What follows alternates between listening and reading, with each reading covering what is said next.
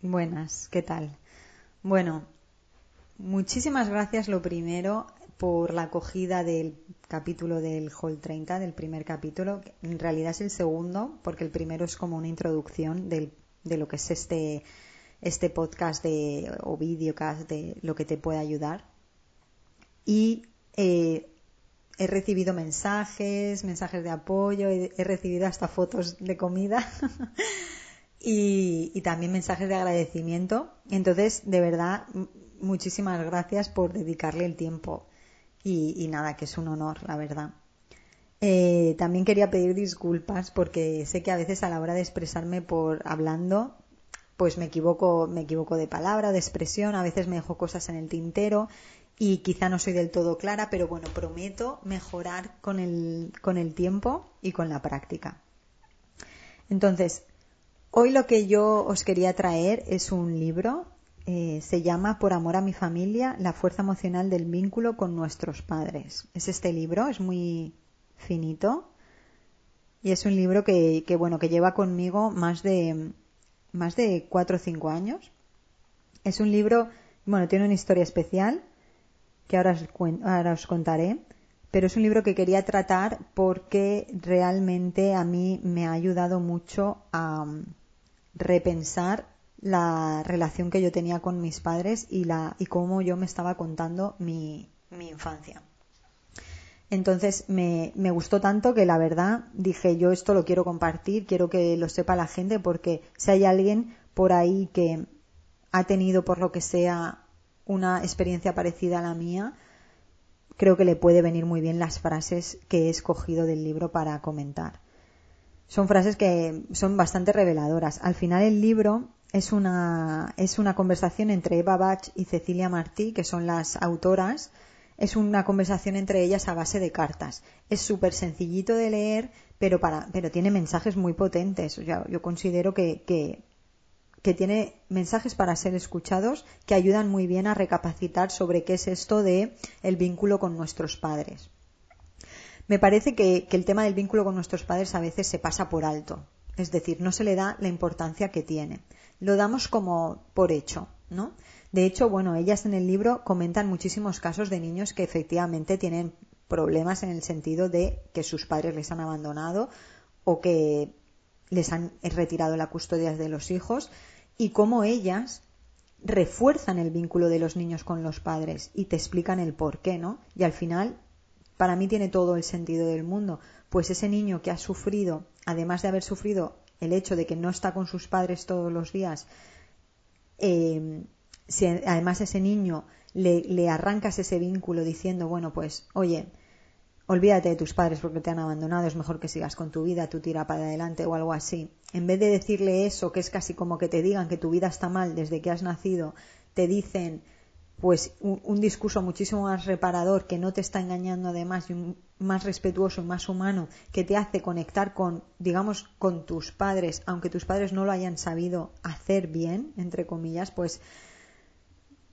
pues es, es muy bonito de leer y la verdad es que yo también lo entiendo así no que al final a veces también perdemos en este juicio rápido perdemos la perspectiva de las cosas eh, tendemos a pues eso a a ser muy simplistas, a no tener en cuenta la desgracia ajena o los problemas que hayan tenido las personas y es muy fácil condenar y, ya está, ¿no? Y, bueno, sí que es verdad que en el libro ellas hablan mucho de su experiencia personal con esta clase de problemáticas, con niños pequeños y adolescentes, e insisten en lo bonito y lo bueno que les hace a los niños vincularles con los padres independientemente de lo que los padres hayan hecho, ¿no? Que no pierdan ese vínculo, que sientan que pertenecen a algo, a algo digno, aunque sea porque eso en, su desarrollo les va a ayudar muchísimo más. Entonces, entre otras cosas es por esto, una de estas las razones por las que quería recomendar, bueno, la lectura del libro, o quería más, que se lo compre la gente y que lo lea, pues ya depende de cada uno, ¿no? Pero sí que es verdad que quería comentar ciertos pasajes del libro porque me considero que son muy bonitos, ¿no? Y que valen mucho la pena. Entonces este libro llegó a mis manos porque, bueno, me lo recomendó una terapeuta como hace cuatro o cinco años, o seis, no recuerdo muy bien, y fue porque, bueno, yo le estuve preguntando por una situación personal con una de mis hijas y ella pues directamente me dijo, mira, léete este libro y ya está. Entonces este libro no me lo llegué a leer entero en todos estos años, pero sí, por ejemplo, tuve una mudanza de, de, de país y me lo llevé o sea, que es como que siempre ha estado ahí de fondo y siempre ha estado cerca en mi mesilla de noche, por ahí. Y hace unos meses me lo acabé y me gustó tantísimo cómo acabó que me lo volví a leer. Eh, pues en dos semanas me lo acabé y ya tomé apuntes y, y me animé a, a, leerlo conscientemente y a sacar pues buenas reflexiones para poder compartirlas aquí pues con vosotros, ¿no? Entonces, eh, quiero empezar con las con las reflexiones, eh, digamos que comentando primero, a ver un momento, incidiendo un momento, primero en el tema del vínculo con nuestros padres y lo que hemos comentado de que a veces se pasa por alto, ¿no? Es decir, mi punto de vista es que tú para vivir una vida, digamos, eh, en el presente plena y con todos tus recursos emocionales y que vayas avanzando pues con alegría de vivir, con, con plenitud, con optimismo, es decir, con tranquilidad, con paz mental, eh, creo, considero que tenemos que hacer digamos que una ir haciendo limpiezas de lo que vamos dejando detrás, para que lo que vamos dejando detrás no, no se nos acumule como en una mochila pesada que no nos deje avanzar, ¿no? Entonces, en este sentido, considero que es, viene muy bien, que es muy positivo revisar el vínculo con, con nuestros padres y, digamos que nuestra infancia. Porque en el caso en el que realmente pues no estemos avanzando en la vida como he, he, comentado, de pues alegremente, con ligereza, etcétera, etcétera, sino que sintamos que hay una carga más pesada en ese sentido, pues quizá nos viene bien volver a revisitarnos eh, en la infancia con las herramientas emocionales que tenemos ahora y volver a revisar también el vínculo que tenemos con, nuestros padres, que al final está, pues está muy conectado. Porque la pregunta que me hago yo es la siguiente. ¿Vosotros consideráis que podemos avanzar así en la vida teniendo una relación de tirantez con, nuestros padres, con lo importantes que son los padres en la vida, ¿no? ¿Vosotros creéis que podemos avanzar en la vida pues consiguiendo objetivos, eh, eh, mejorando como personas, siendo honestos con nosotros mismos, viviendo en coherencia con nuestros valores.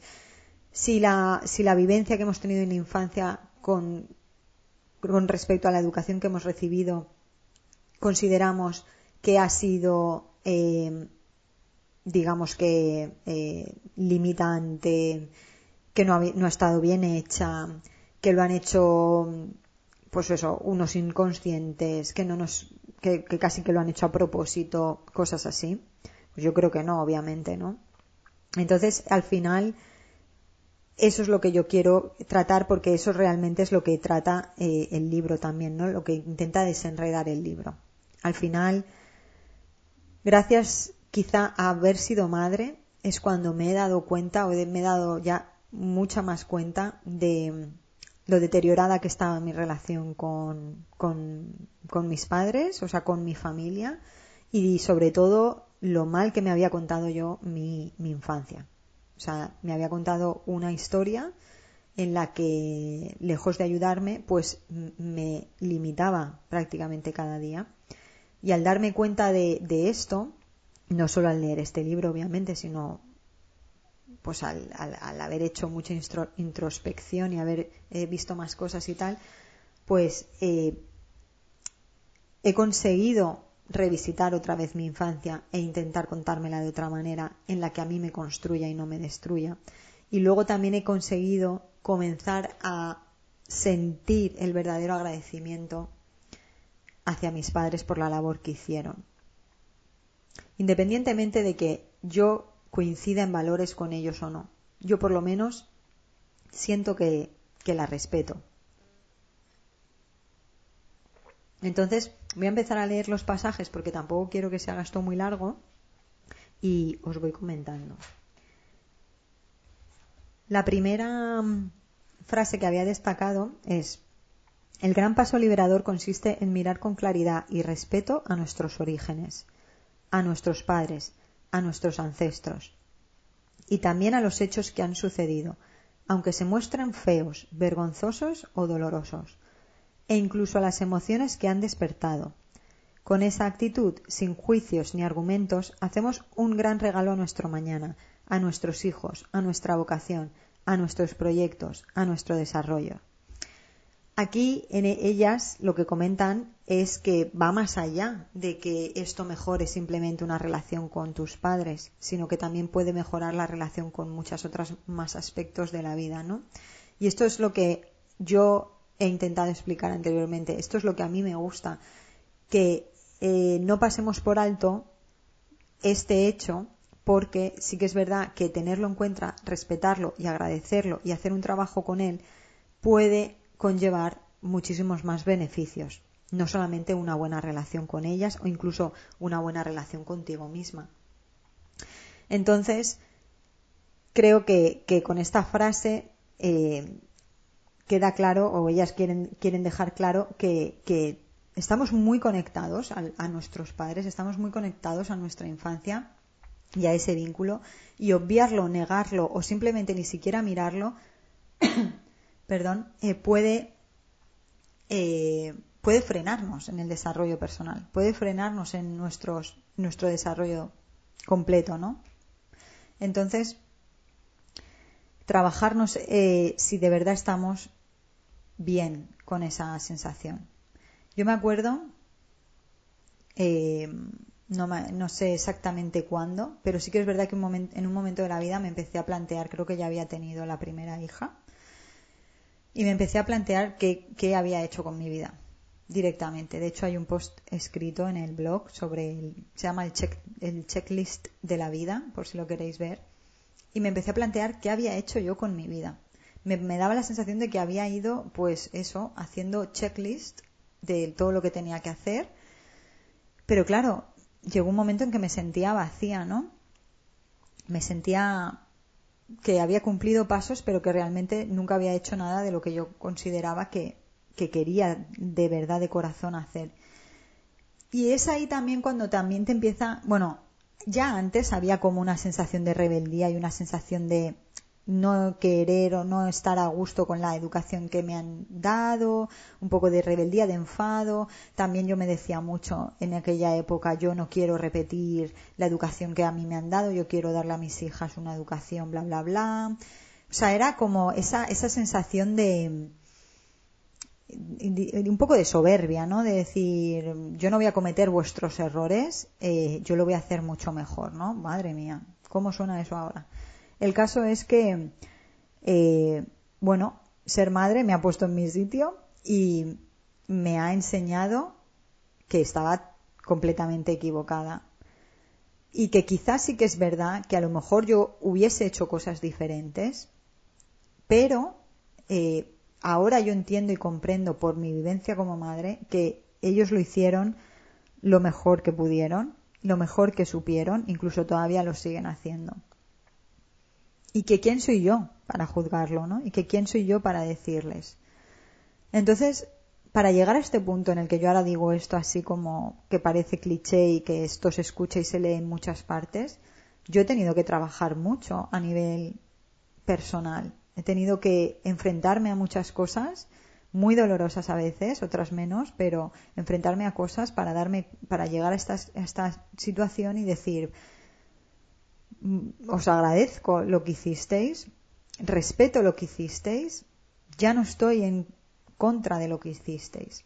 Y a lo mejor esto no es lineal, que ahora lo veremos en el libro que también lo comenta, esto no es lineal, habrá días que estaré mejor y peor con respecto a este sentimiento, pero sí que reconozco que, es real y que se puede llegar a, a, este, a este estado trabajando, ¿no? Y al final yo lo que quiero es que no, no quiero cargar con más cosas, más que las cosas que sean mi responsabilidad. No quiero llevar mochilas pesadas del pasado por historias que me he contado, ¿no? ¿Por qué, por qué tengo que llenar, digamos que mi corazón de otras cosas que no sea agradecimiento y amor? Esto suena un poco así como hippie, y puede ser que sea hippie, pero Es, o sea, yo lo siento así y sé que es muy complicado esto, o sea, que no es fácil. En fin. También podríamos tender, eh, de hecho a veces a mí me ha pasado, eh, a la típica frase de, mira, a mí me han educado así, esto es lo que me sale y ya está, ¿no? Y no ir más allá, ¿no? Y, bueno, eh, eso ya de por sí es una postura bastante infantil, el hecho de, no, no, a mí me han dado, a mí me han educado así y yo educo así y y bueno, y si no va con mis valores, pues me tendré que aguantar, ¿no? Pues oye, si quieres ser una, una persona coherente con tu manera de pensar y quieres que eso, que todo vaya en la misma línea, pues tendrás que tomar cartas en el asunto porque no te van a hacer, si, si no lo has recibido de continuo, a ti no te van a hacer fácilmente, te tendrás que esforzar un poco en ello, ¿no? Entonces, voy a ir a por la segunda frase, que es esta. Mirar. Dice, amar a los padres no significa adorarles o idolatrarles, ni siquiera llevarse bien con ellos.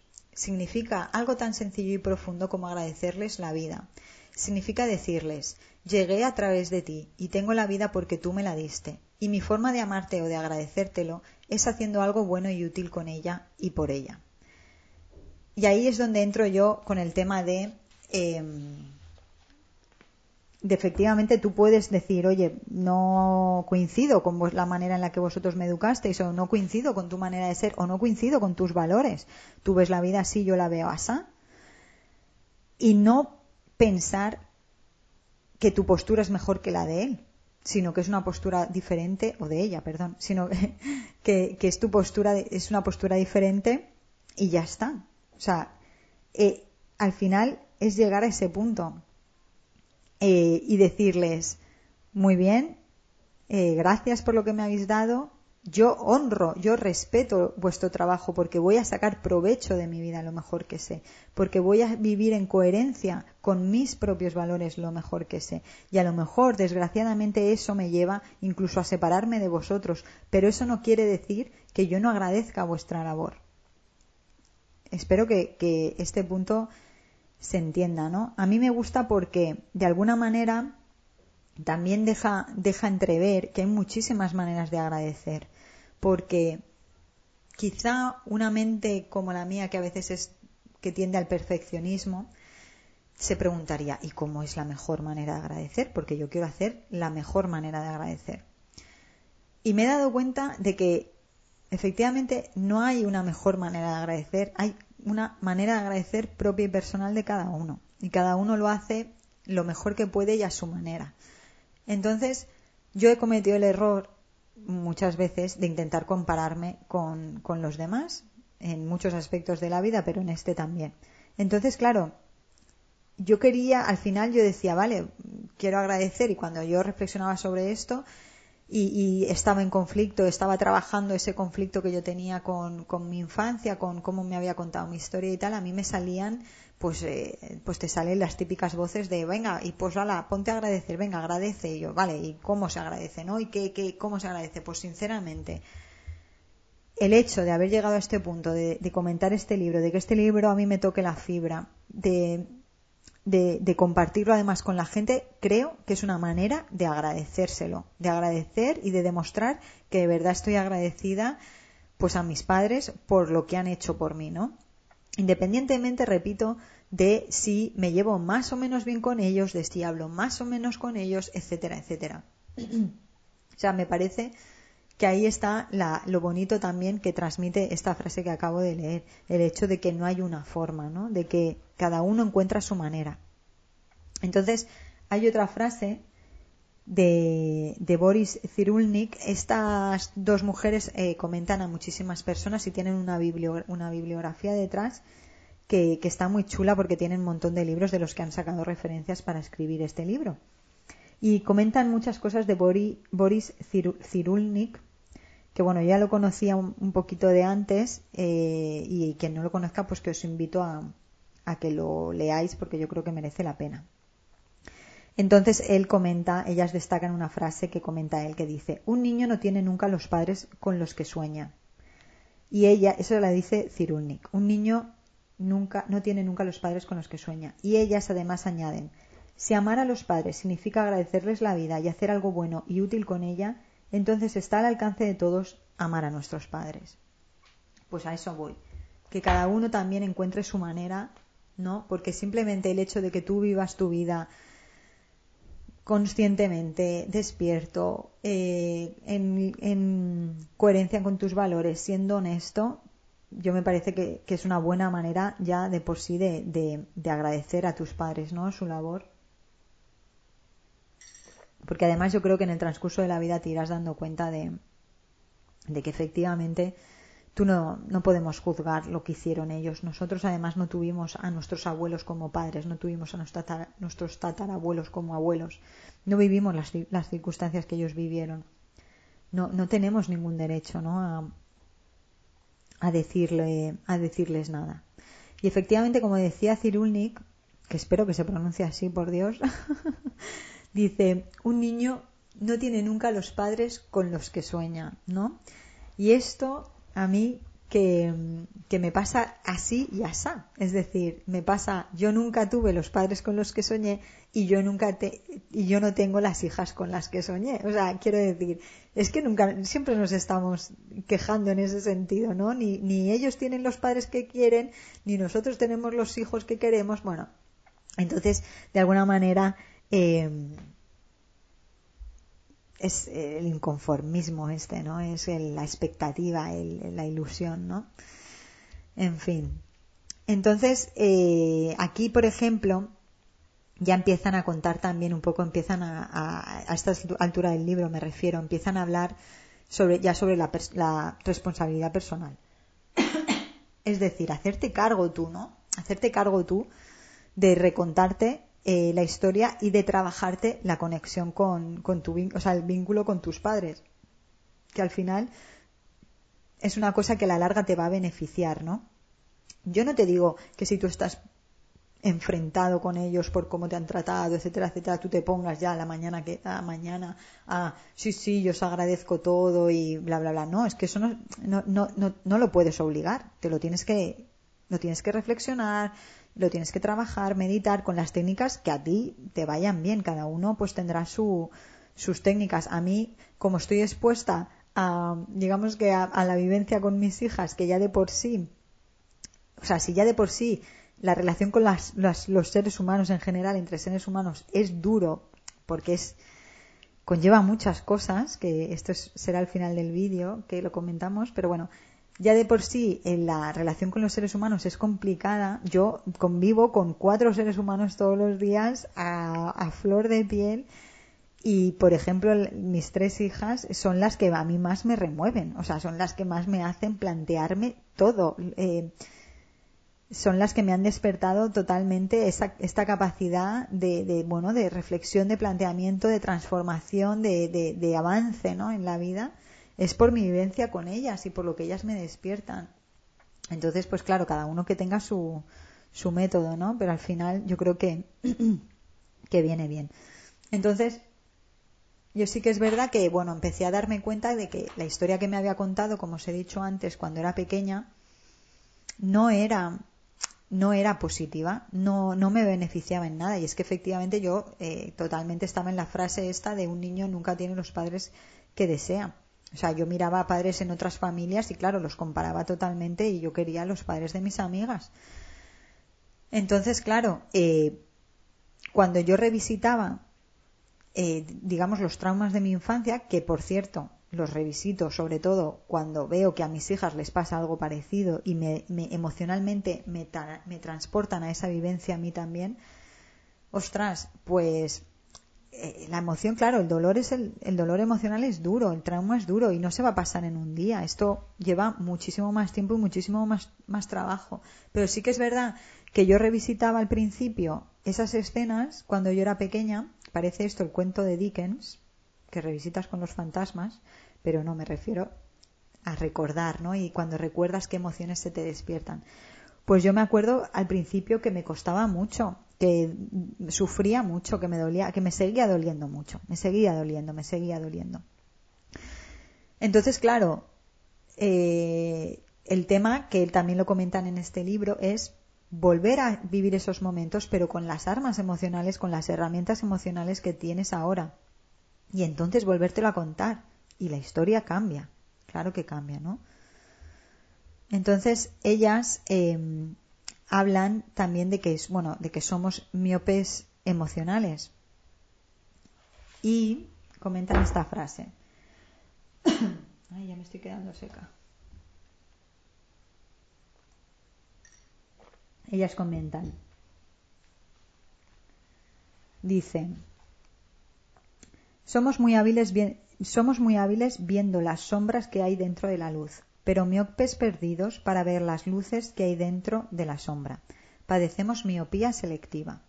Y también dicen, en relación a nuestra infancia y a nuestros padres, la tendencia a fijarnos principalmente en lo que nos faltó nos lleva a justificar nuestras dificultades actuales basándonos en las carencias de entonces. Y también añaden, siempre estamos a tiempo de mirar lo que no miramos y de dar valor a lo que nunca se lo dimos. Ahí es cuando yo hablo de lo de la revisita, ¿no? De lo del fantasma, de Dickens. De, volver a visitar, digamos, con las herramientas que tenemos ahora. Siempre estamos a tiempo de mirar lo que no miramos y de dar valor a lo que nunca se lo dimos y de reinterpretar lo que sucedió. Porque cuando somos pequeños apenas tenemos recursos emocionales y se nos puede quedar grabada una huella, un trauma muy fuerte que realmente, si ahora lo ves desde otra perspectiva, no lo es tanto, o si ahora lo ves con todo lo que tú has evolucionado, lo puedes abordar y, digamos que suavizar y que no se convierta tanto en un trauma. Entonces ellas hablan mucho en este sentido de volvernos a contar las cosas. Eh, también tienen estas frases respecto a esto que son muy bonitas que dice dice ciertamente las historias que nos contamos nos cierran el corazón o nos lo abren nos oprimen o nos dan las alas dice, porque también hablan de traumas, de por ejemplo gente que ha vivido mucho trauma y al principio pues a lo mejor expresa ese duelo llorando mucho, con muchísima pena y luego ya pues como que reordena esas emociones, ¿no? Dice, los hechos son lo que son y es bueno conocerlos tal y como son. Y en un primer momento permitirnos sentir y expresar las emociones que les son propias y naturales pero después las tenemos que ir ajustando y modulando hasta armonizarlas. Y es lo que os comentaba, que cuando somos pequeños y a lo mejor esa emoción se nos despertó tan fuerte o ese, digamos que esa etapa en nuestra vida, la emoción predominante era una, una, emoción de tristeza y depresión, cosas así, pues se puede quedar como muy marcada, ¿no? Y luego, pero al final no dejan de ser emociones. Luego tenemos que saber regularlas, interpretarlas, como dicen ellas, ¿no?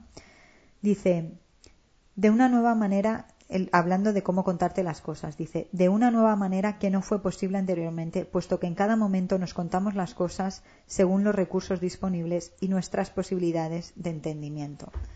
Eso quiere decir, pues eso, que conforme nos, nos vamos haciendo mayores y vamos ganando en recursos emocionales, pues podemos interpretar las realidades vividas de otra manera y de alguna manera ir sanando y desenredando aquellas cosas pues que pues que no nos venían bien, ¿no? Y culminan y ya estoy acabando porque no puedo leer todo el libro diciendo dice, una de las claves de la felicidad está en encontrar formas de narrarnos y comunicarnos que alcancen el corazón y tengan ese toque exquisito de calidez, que solamente es posible cuando se siente el pensamiento y se piensa el sentimiento, como recomendaba Unamuno pues eso, ser compasivos con nosotros mismos, eh, utilizar nuestros recursos emocionales de adulto para ayudar a nuestro niño, todas esas herramientas em, pues que nos pueden ayudar a destensar esos hilos o esas, no sé, esas pequeñas incomodidades, ¿no? Que ya te digo que tampoco tiene que ser algo como muy evidente, yo no, no, no tiene que ser algo como muy traumático, porque yo personalmente tampoco considero que, haya vivido una infancia traumática. Pero bueno, yo me estuve contando una temporada bien larga que mi infancia había sido traumática. Entonces, claro, volver a, o sea, conseguir que eso esté más flexible, que esté, volver a contármelo de otra manera, a mí me ha dado mucha libertad. A eso es lo que quiero ir, ¿no? O sea, llegar. Me ha dado mucha libertad eh, y me ha hecho que realmente me esfuerce o tenga la valentía de animarme a hacer cosas que verdaderamente me gustan y que siento que son, pues eso, que van en coherencia con mis valores y que me representan a mí, ¿no? Porque también lo malo de la familia o, la parte más negativa también es que te, te, puede absorber mucho, ¿no? Y puedes estar como muy condicionado a ella. Y entender que tú puedes agradecer la labor que han hecho tus padres contigo, eh, sin tener la necesidad imperiosa de tener que compartir absolutamente todo lo que ellos piensan, pues es, es bonito, ¿no? Es decir, efectivamente, como dicen eh, Cecilia y Eva, como si fuesen mis amigas, ojalá, efectivamente, como dicen ellas, hay muchas maneras de agradecer. Y luego además ese, ese sentimiento de agradecimiento es fluctuante, es decir, no es lineal.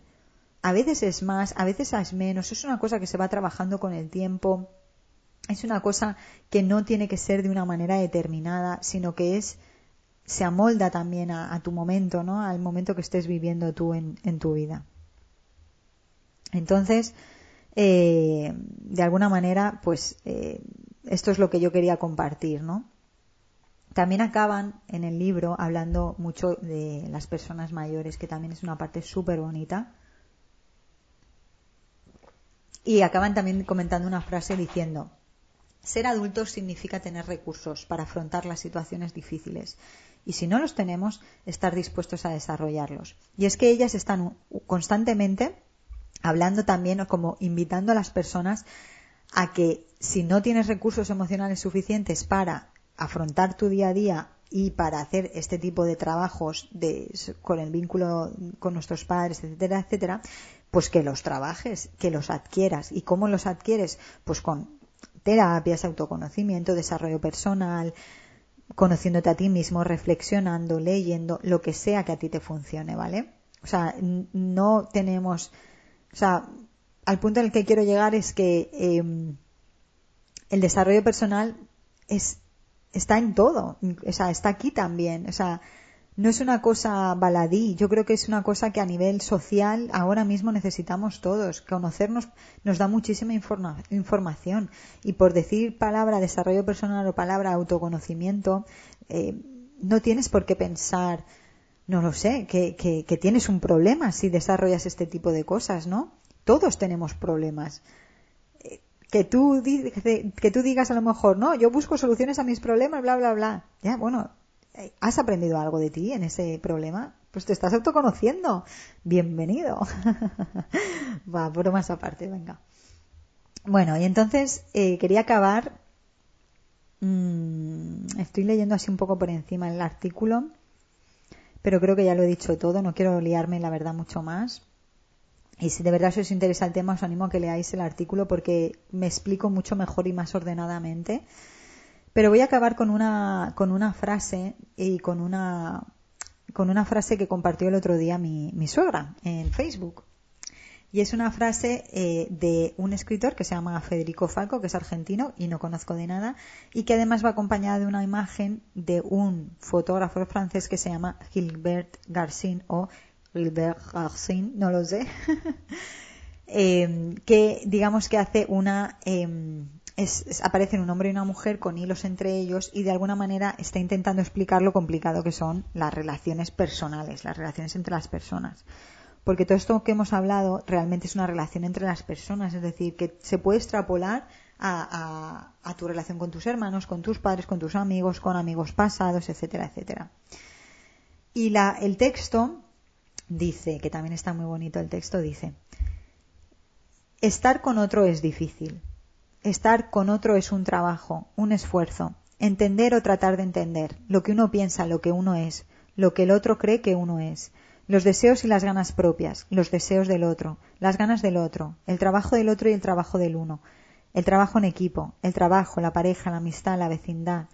Desgastes, malentendidos, entredichos, lo que no se ve, lo que no se escucha, lo que no se quiere ver lo que es tan terriblemente doloroso que uno prefiere no saber. Esto es de Federico Falcón en su obra Los Llanos. Creo que ganó un premio en, en algún eh, en algún ¿cómo se dice? concurso de literatura de novelda o algo así. Y el tema, a mí me gustó mucho esta frase que compartió, ya os digo, mi suegra, Elia, en Facebook, porque eh, esa misma relación que ese mismo texto que en teoría está hablando de una relación de dos personas, de hombre y mujer, en este caso amantes, o no sé si era hombre hombre, no te creas. Bueno, el caso, porque no me he leído la obra. Esa relación, digamos, de pareja, para mí es extrapolable también de los hijos a los padres y de los padres a los hijos, ¿no?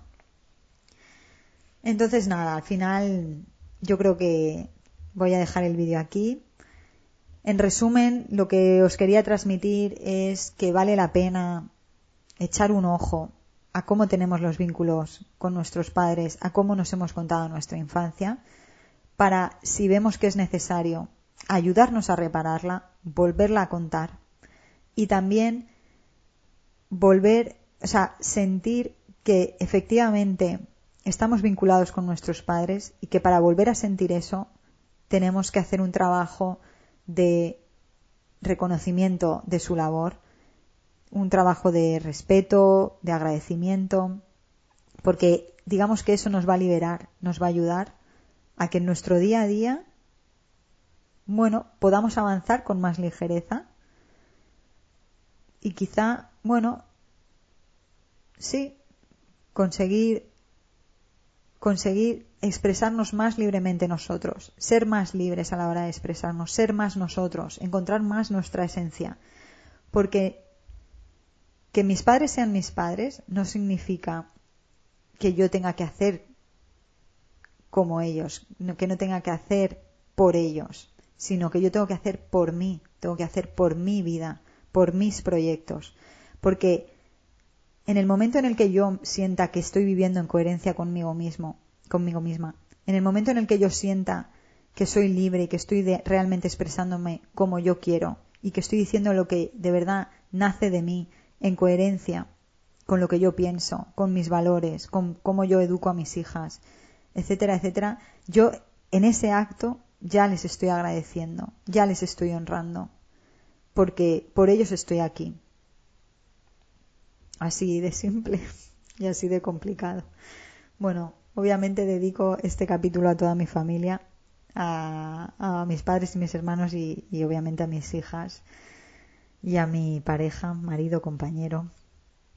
Así que nada, os deseo una buena semana que entra, un buen, buen, buena entrada del mes de marzo y nada, un beso, muchísimas gracias. Y cualquier cosa que queráis hablar conmigo, ya sea por pues esos mensajes y tal, pues ya sabéis dónde estoy. Un beso muy grande, chao, chao.